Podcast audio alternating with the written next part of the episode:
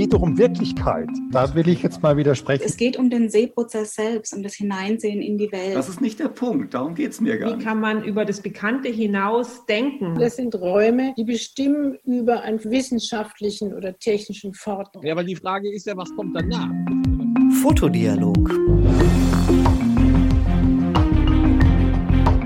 Deutsche Fotografische Akademie. Wir diskutieren, zeigen und fördern künstlerische Fotografie. Herzlich willkommen zum DFA-Podcast.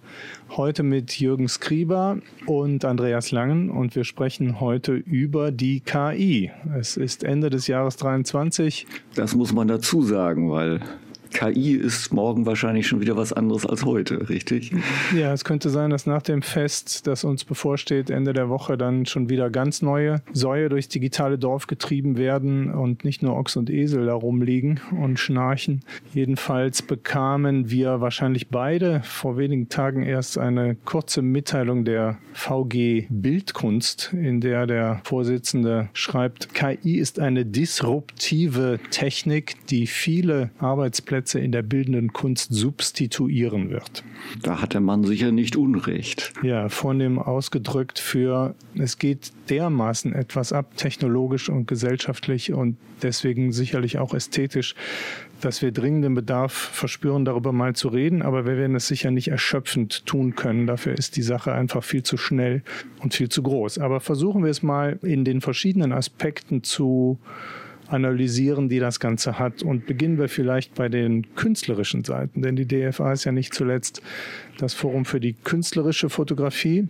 Und da muss das nicht unbedingt schlecht sein, wenn so eine neue Technologie ja nicht um die Ecke kommt, sondern einen quasi schon fast überrollt. Aber manchmal entstehen ja auch aus Schock kreative Momente. Naja, gerade in der Kunst finde ich das überhaupt nicht schlimm. Also ich glaube, Bedenken müssen wir ganz viel in anderen Bereichen haben. Aber in der Kunst ist ja zunächst mal gar nichts schlecht, oder?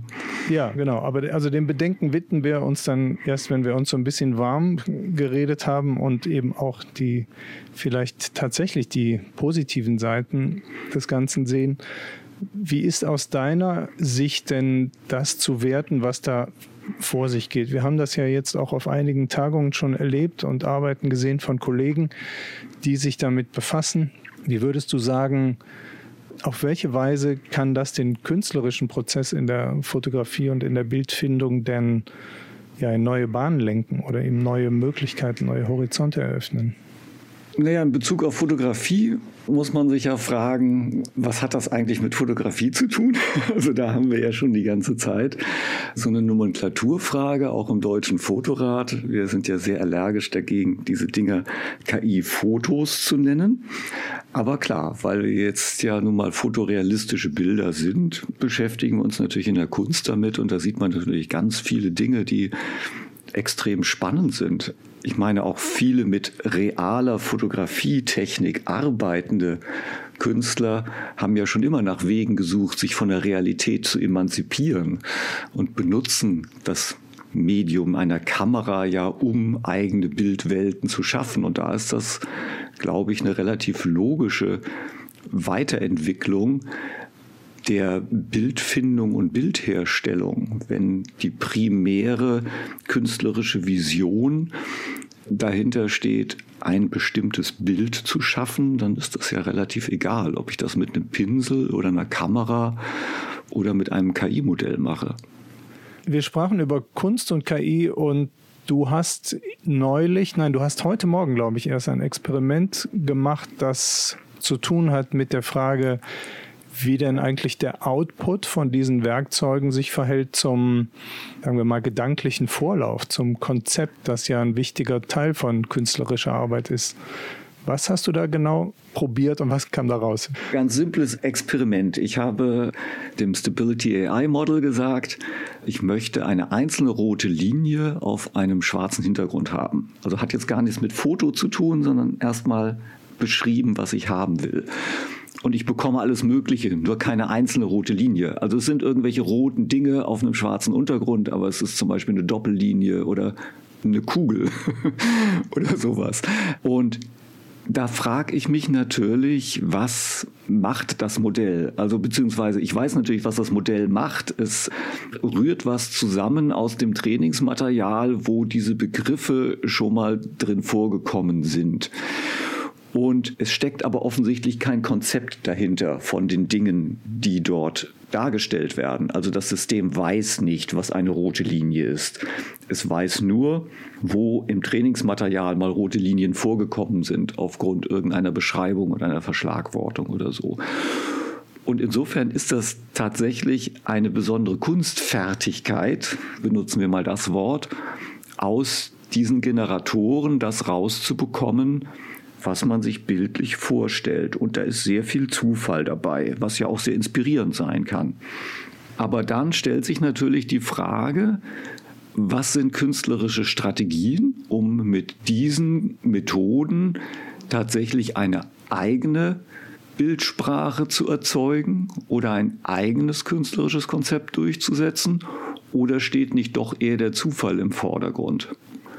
Und Leute wie der Boris Eldachsen haben ja sehr ausgeklügelte Methoden entwickelt, um über mehrstufiges Prompting und über Style Prompts und negative Prompts und so zum Schluss etwas zu erzeugen, was man will. Insofern würde ich da tatsächlich eine künstlerische Intention und eine künstlerische Leistung sehen. Das amerikanische Copyright hat eine völlig gegensätzliche Position und sagt, es gibt kein Copyright auf Bilder, die mit KI-Werkzeugen erzeugt sind egal wie viel Arbeit der Künstler da reingesteckt hat oder was er vielleicht noch an manueller Nachbearbeitung getan hat, es steckt kein menschlicher Schöpfungsakt dahinter. Und das sind im Moment so ganz spannende Positionen, die natürlich auch was aussagen über den Umgang mit diesen Werkzeugen im künstlerischen Bereich, nämlich wo ist das künstlerische Konzept, was ja ausschlaggebend ist für den Wert eines solchen Bildes. Und ist es fair oder unfair, jemandem sozusagen den künstlerischen Akt zu versagen, bloß weil er ein KI-Werkzeug benutzt hat? Und ist umgekehrt ein Bild künstlerisch, bloß weil es ein Künstler gemacht hat, aber vielleicht doch eher zufällige Ergebnisse produziert hat? Gute Frage. Nächste Frage. Naja, wir hatten solche Diskussionen ja jetzt schon auf diversen Tagungen in letzter Zeit. Und ich bin da gerne immer so ein bisschen pingelig und sage, ja, aber was hast du denn nun wirklich da rausbekommen? Bist du der Meinung, dass, dass es das wirklich zeigt, was du wolltest? Also wir hatten zum Beispiel gerade auf der letzten Tagung Barbara Möllmann, die viele, viele Jahre sehr interessante Arbeiten gemacht hat mit Kamera Obscura und Lochkameras und die jetzt auch angefangen hat mit KI-Bildern Sie sieht das auch als eine künstlerische Exploration dieser Blackbox. Und hat eben zum Beispiel Werkbeschreibungen ihrer eigenen analogen Arbeiten als Prompt verwendet und war dann überrascht, dass Bilder rauskommen, die zum Teil ihren Bildern ähnlich sehen oder Versatzstücke drin haben, die an Werke ihrer Lehrer erinnern zum Beispiel. Und da kam dann die Diskussion auf, ja, was passiert denn da? Ist das jetzt wirklich eine künstlerische Erforschung der Blackbox? Gibt es irgendein Konzept einer Lochkamera im Innern dieser Modelle, die ich jetzt erforschen kann, so wie ich mit einer Kamera Obscura sagen, die durch die Abbildung den Raum außen erforsche, kann ich durch entsprechendes Prompting den Raum innen in der KI erforschen und gucken, was da rauskommt. Oder ist es vielleicht total banal, dass einfach im Trainingsmaterial auch schon entsprechende Bilder von ihr drin waren, die jetzt natürlich irgendwie wieder rauskommen, einmal durch den Wolf gedreht in der Tat schwer zu sagen. Ja, auf der anderen Seite haben wir dann halt zum Beispiel dieses Trauma-Porn-Projekt von Boris Eldachsen, der reale gefundene Bilder aus Familienalben aus dem Zweiten Weltkrieg verwendet als Input und das dann sozusagen übersteigert in ja sehr albtraumhafte Szenerien, die dann möglicherweise das Grauen oder das Trauma an sich zeigen da sehe ich eben die Verfolgung eines künstlerischen Konzepts mit schrägen Mitteln. Und ob man das jetzt sozusagen durch klassische Fotomontagen macht oder mit so KI-Werkzeugen, sehe ich da dann eher zweitrangig. Ja, würde ich dir vollkommen zustimmen, nachdem ich seine Ausstellung in Augsburg neulich intensiv gesehen habe. Das ist wirklich ein hervorragendes Beispiel dafür, was KI im künstlerischen Prozess kann. Vorausgesetzt, da sind Leute am Werk, die mit so einer Kompetenz zugange sind, wie er die sich in vielen, vielen Stunden der, des Trainings und der Beobachtung erworben hat und die das dann auch noch so differenziert an die Wand bringen, dass die Originale, von denen die KI-Wandlung ausgeht, mit präsentiert werden. Das ist da die Besonderheit oder eine der Besonderheiten, finde ich, dieses Prozesses. Da findet man also die kleinen, teilweise Vintage, teilweise eins zu eins reproduzierten, aber jedenfalls die Originalfotos aus dem Weltkrieg in kleinen Holzrahmen montiert innerhalb dieses Patchworks von Übermalung, KI, Vergrößerung, einkoloriert, ausgeschnitten, teilweise dann händisch bearbeitet zu dreidimensionalen Objekten umgeformt. Also das ist eine recht wilde, fein formal, eine, eine sehr wilde und expressive Bildsprache aber sie legt eben offen, woher sie ihre Quellen nimmt und da gibt es eine interessante Wechselwirkung zwischen diesem faktisch-historischen Material, den Biografien der Beteiligten und dem bildnerischen Output, der mich so ein bisschen erinnert an Hieronymus Bosch der digitalen Gegenwart, um das mal etwas pathetisch zu sagen. Ja, wir haben ja in der DFA viele Künstlerinnen und Künstler, die das Medium benutzen, um dann diverse andere Prozesse nachgelagert damit zu machen. Also die Prints von Fotos miteinander vernähen oder skulptural falten oder so. Ja? Also da sind wir ja weit davon entfernt, irgendeine Lehre von der reinen Fotografie irgendwie zu verfechten, sondern erlaubt es ja alles, was dem künstlerischen Endergebnis dient. Und insofern ist natürlich auch gegen den Einsatz von KI-Werkzeugen als Methode, sich von der Realität zu emanzipieren, überhaupt nicht verwerflich oder primär irgendwie minderwertiger oder so. Ganz im Gegenteil.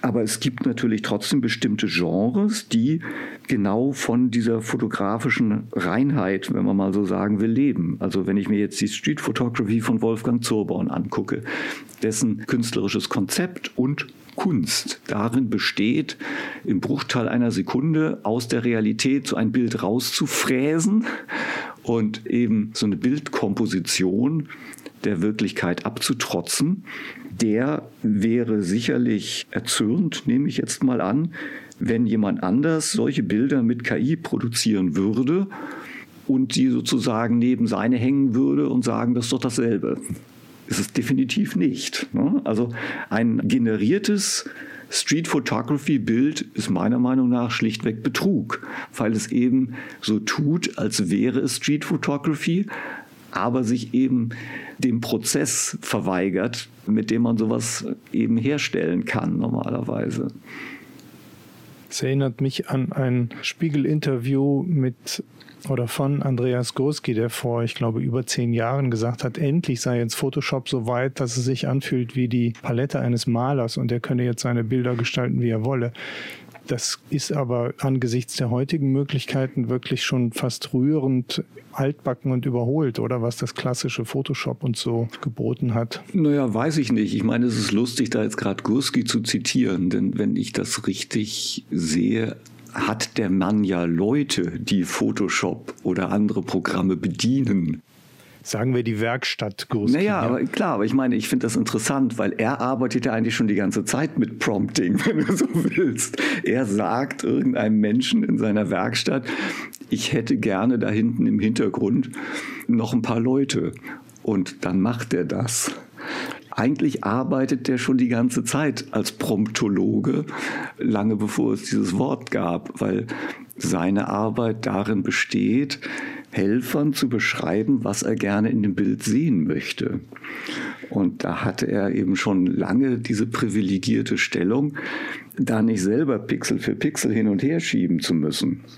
Und das lässt einen natürlich denken an ganz alte Zeiten von großen Meisterwerkstätten, wo das ja auch gang und gäbe war, dass Il Maestro auftaucht und den Gehilfen anweist, was er zu malen hätte. Da stellt sich dann natürlich die naive Frage, wozu der ganze Hype? Ist doch immer schon so gewesen, oder nicht? So gesehen ist KI-Bildgenerator eigentlich ein sehr demokratisierendes Werkzeug, weil es einen Künstler in die Lage versetzt, ebenso zu arbeiten, wie es sich sonst nur die großen Meister mit ihren Werkstätten leisten können. Ja, also eine Idee vorzugeben und dann ein Helferlein zu haben, was das umsetzt. Und hier hat man ja jetzt sogar völlig unfrustrierbare unbezahlte oder im, sagen wir, im Lohnmaßstab lächerlich bezahlte Helferlein, denen man dieses Bild auch ein Dutzend und zwei Dutzend Mal malen lassen kann, bis es dann mal so rauskommt, wie man sich das wünscht. Apropos Bezahlung, das ist ja eine der heiklen Aspekte der Technologie, dass das Trainingsmaterial von irgendwo stammt, wahrscheinlich aus den Tiefen des Netzes. Und da hat der Betreiber sicher nicht großartig nach Rechten gefragt, bevor er seine Programme damit gefüttert hat, was andere sich vorher ausgedacht und vielleicht dann doch im Schweiße ihres Angesichtes erarbeitet hatten. Sehe ich das richtig? Naja klar, das ist eins der wirklich ganz großen Themen bei der Frage dieses, dieses ganzen wirtschaftlichen Aspekts dieses Ökosystems. Bisher haben die Leute, die diese Sachen möglich gemacht haben, vom Baumaterial her, wenn du so willst, gar nichts davon gehabt. Sondern da haben die großen Firmen, die großen Modelle einfach alles abgesaugt, was es im Netz so gab. Und das steckt jetzt irgendwo in den Tiefen dieser Modelle drin und kommt da manchmal mehr oder weniger deutlich wieder raus. Also es gibt ja so Prompts, wo man sagen kann, im Stile von hätte ich gerne ein Bild.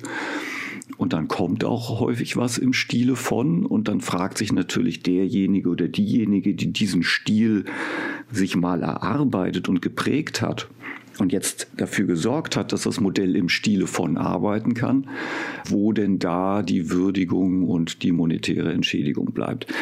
Interessanterweise sind das aber auch Dinge, die sich auch gerade in großer Geschwindigkeit vielleicht auch so über den Markt regeln.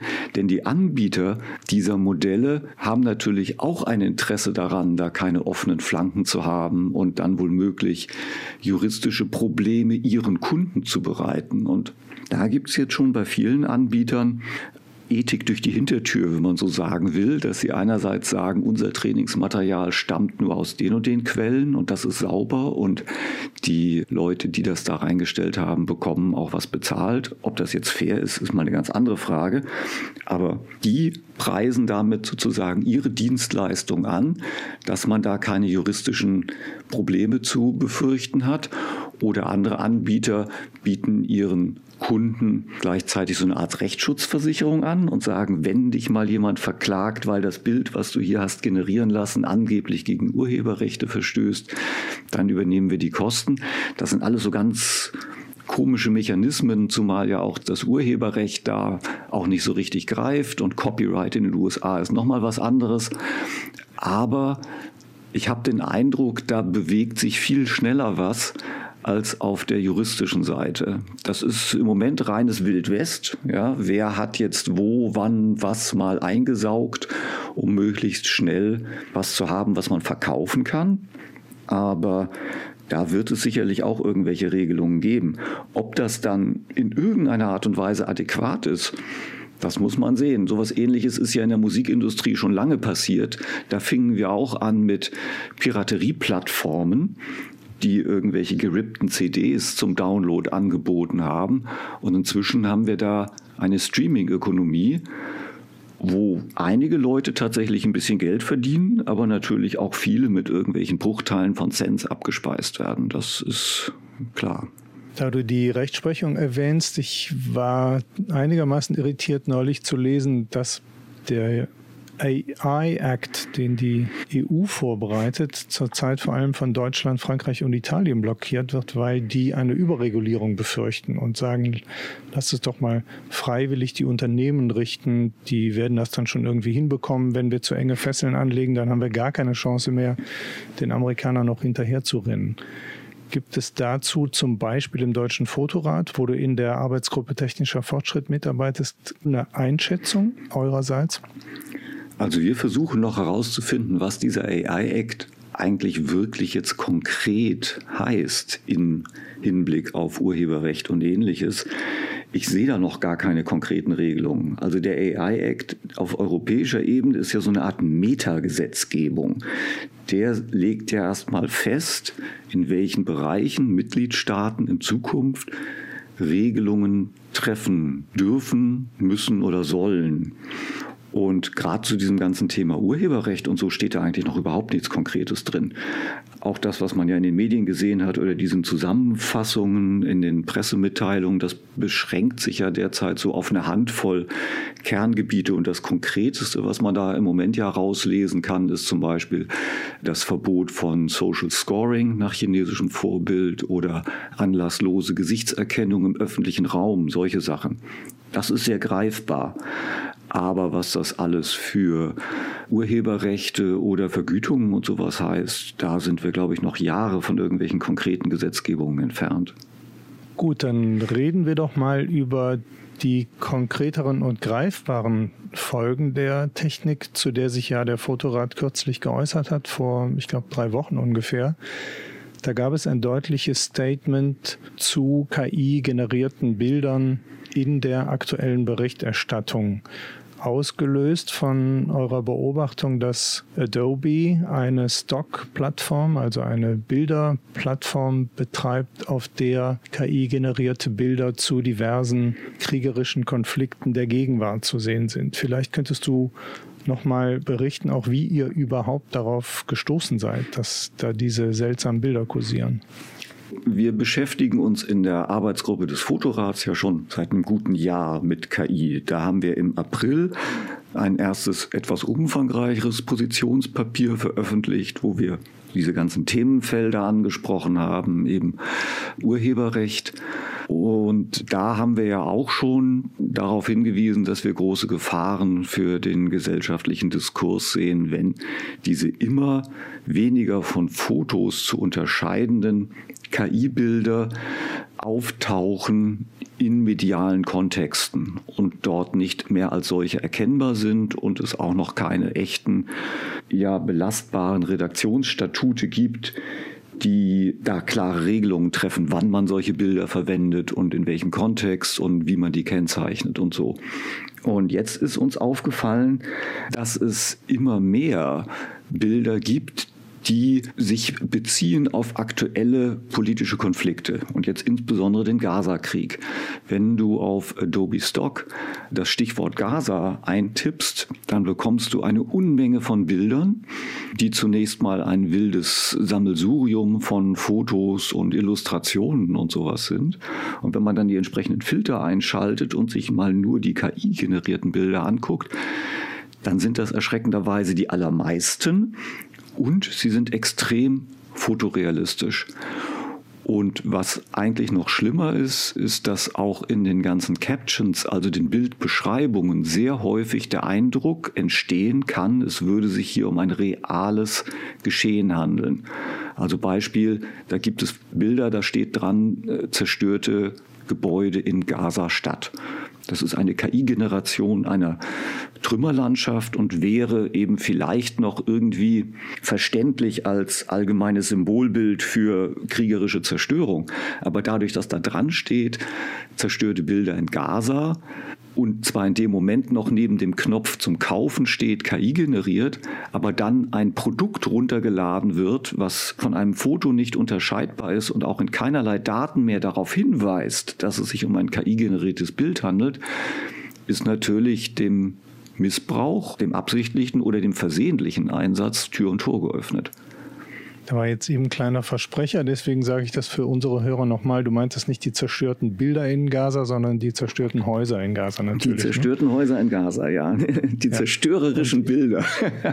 ja, die zerstörerischen Bilder der zerstörten Häuser. Ich habe mich auch auf dieser Plattform mal umgeguckt und habe total irritierende Sachen gesehen, zum Beispiel Pro-Palästina-Demos. Mhm in Europa. Und da sieht man schreiende Männer, die die Fäuste in den Himmel recken und man guckt ihnen in die Gesichter und kann jedes Barthaar einzeln zählen. So genau und präzise sind die und auch so wunderbar komponiert. Also man denkt echt, wow, super Treffer, das ist goldener Schnitt und der dramatische Moment und Cartier-Bresson würde irgendwie begeistert sagen, ja, entscheidender Augenblick.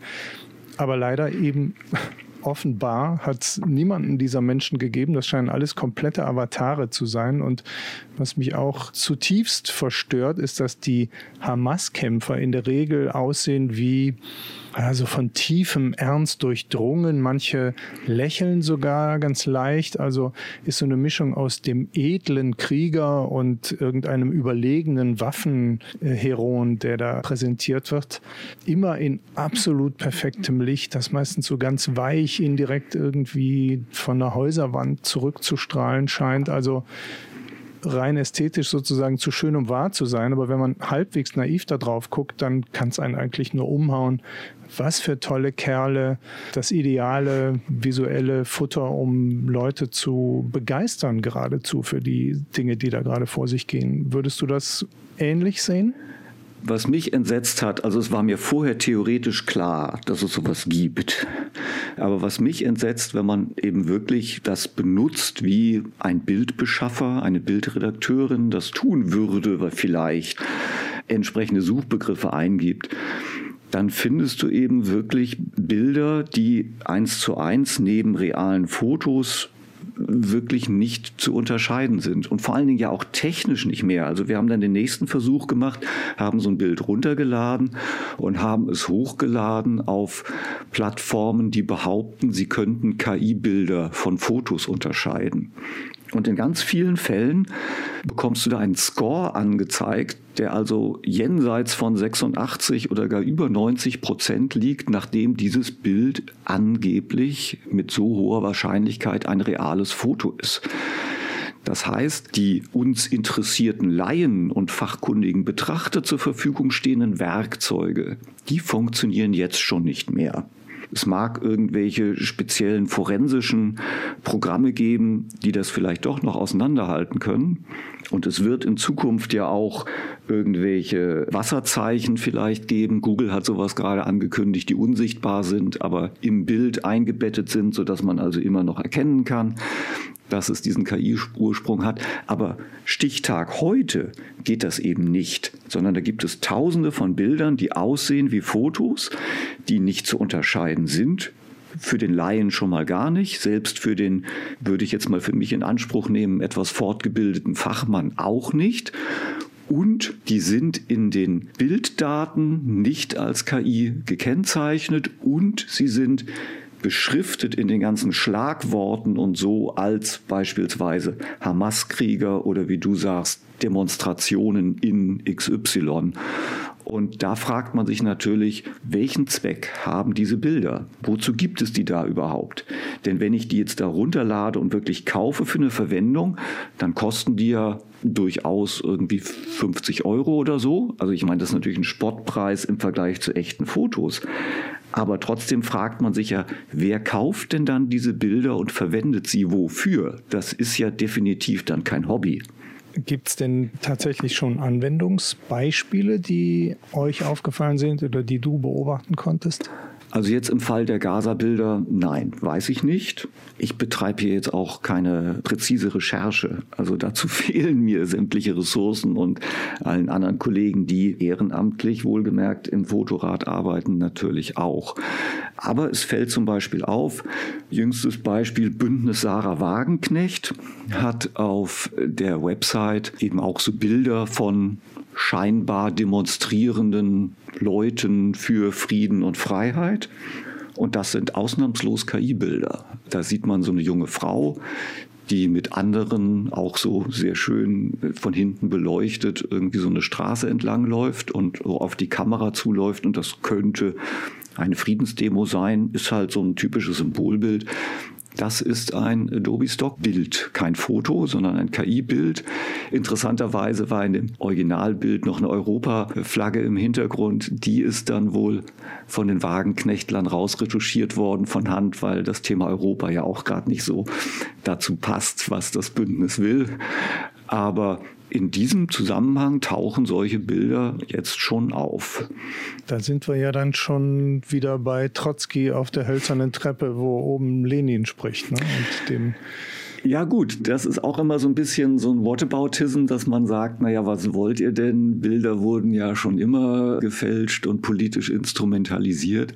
Aber das ist natürlich auch jetzt eine ganz neue Qualität. Denn ob sich irgendwer hinsetzt und in tagelanger Arbeit Trotzki irgendwo rauskratzt, ist ja nochmal was anderes, als ob ich tausende von Bildern einer ganz bestimmten Aussage im Handumdrehen erzeugen kann und dann möglicherweise auch noch mit anderen KI-Werkzeugen wie ChatGPT oder so auch gleich Dutzende von passenden Websites dazu bauen kann.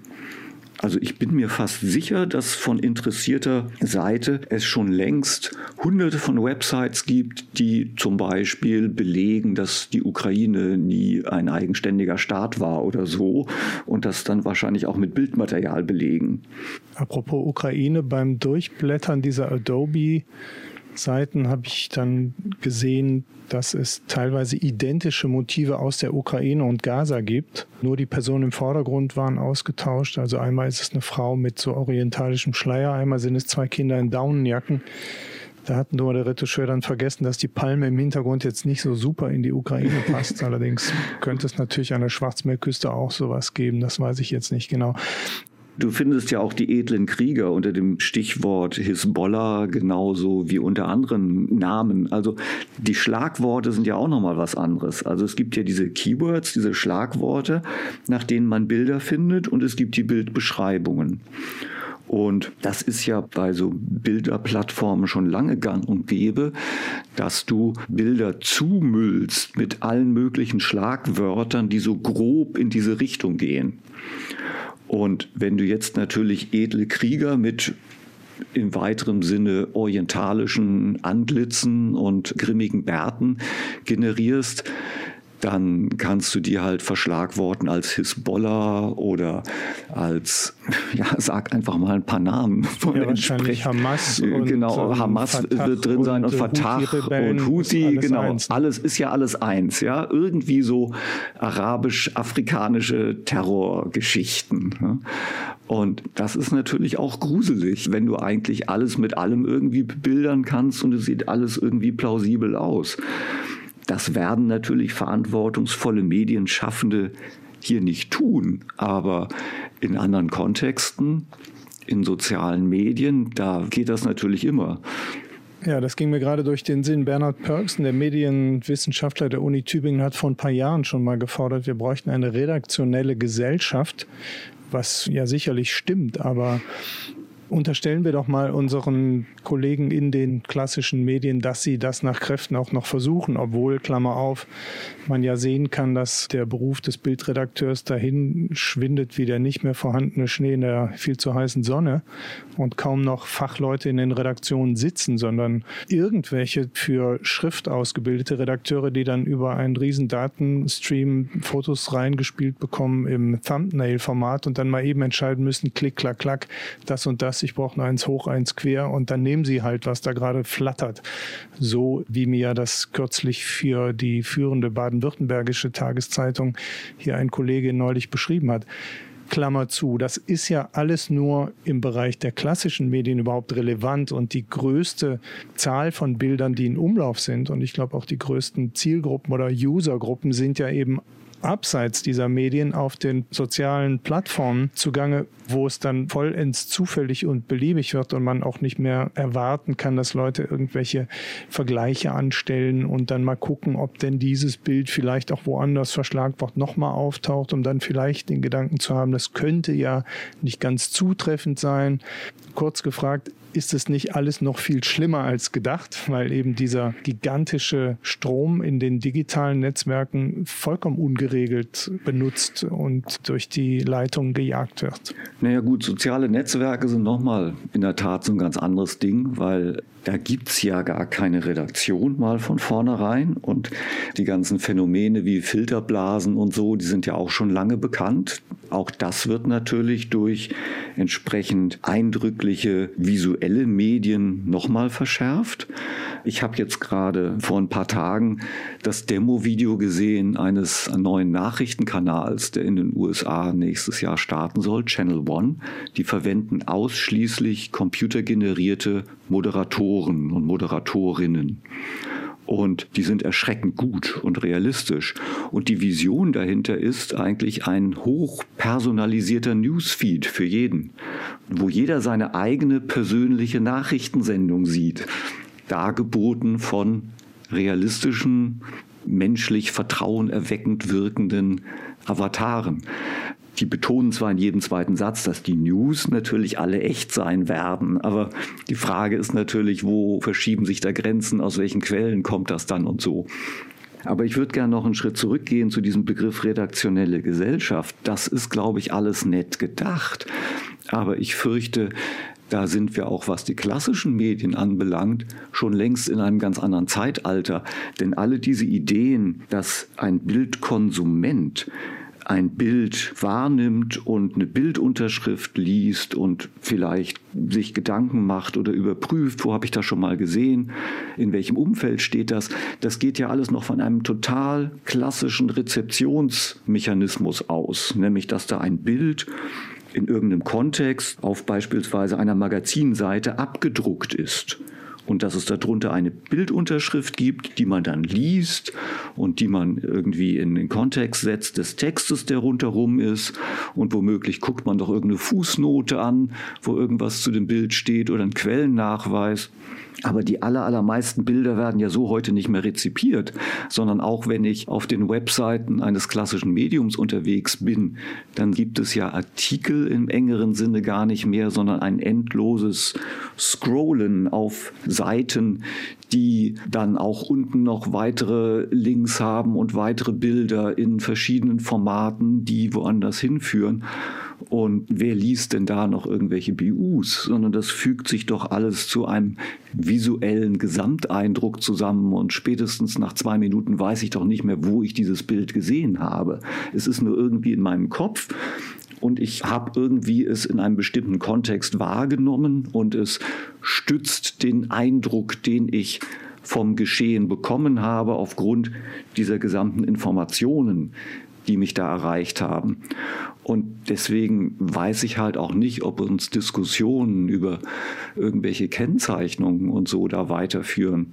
Also ich glaube, das Einzige, was wirklich für die Zukunft funktioniert, ist, dass es irgendwie klar definierte, nennen wir sie mal, Reservate gibt von eben entsprechenden Informationskanälen, die sich ganz klar dazu bekennen, hier gibt es nur echte Fotos und in keinem Kontext irgendwelche Symbolbilder.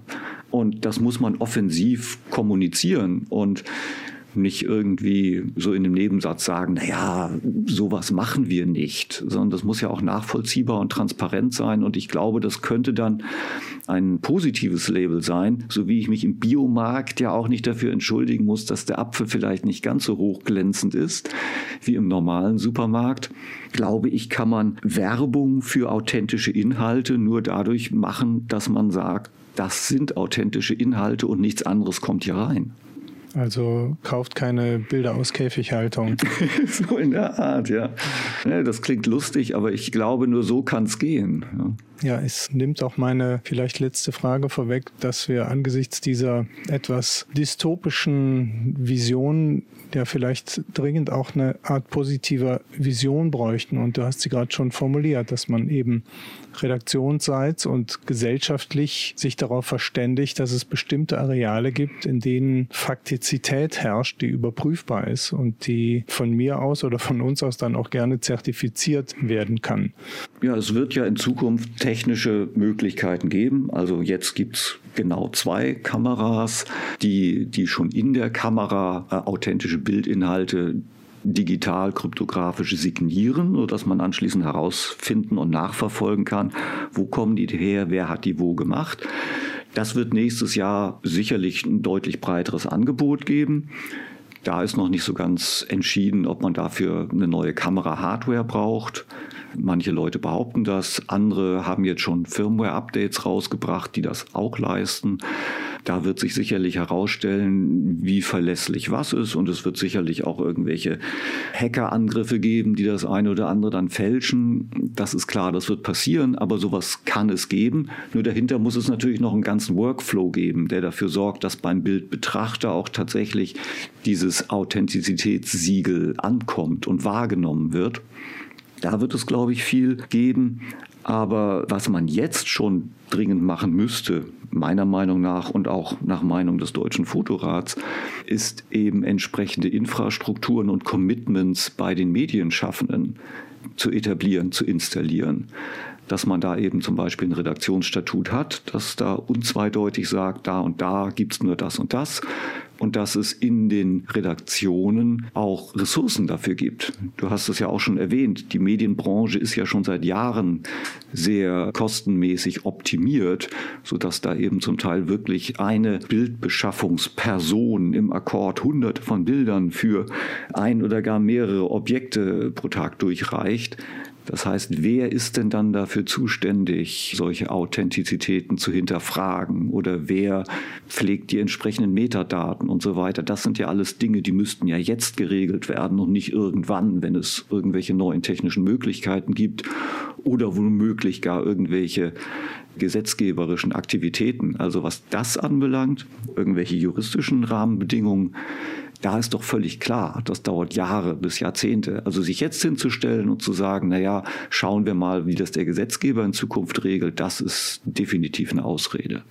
Dann setzen wir doch aller Verworrenheit der Dinge zum Trotz oder gerade wegen dieser Verworrenheit auf die mündigen LeserInnen und Zuhörenden auch dieses Podcasts. Ich möchte mich bedanken bei Jürgen Skriber und bei Ihnen draußen an den Geräten für Ihre Aufmerksamkeit Bleiben Sie uns gewogen und schalten Sie mal wieder rein zum DFA-Podcast über Fotografie und angrenzende Gebiete. Bis bald. Bis bald. Fotodialog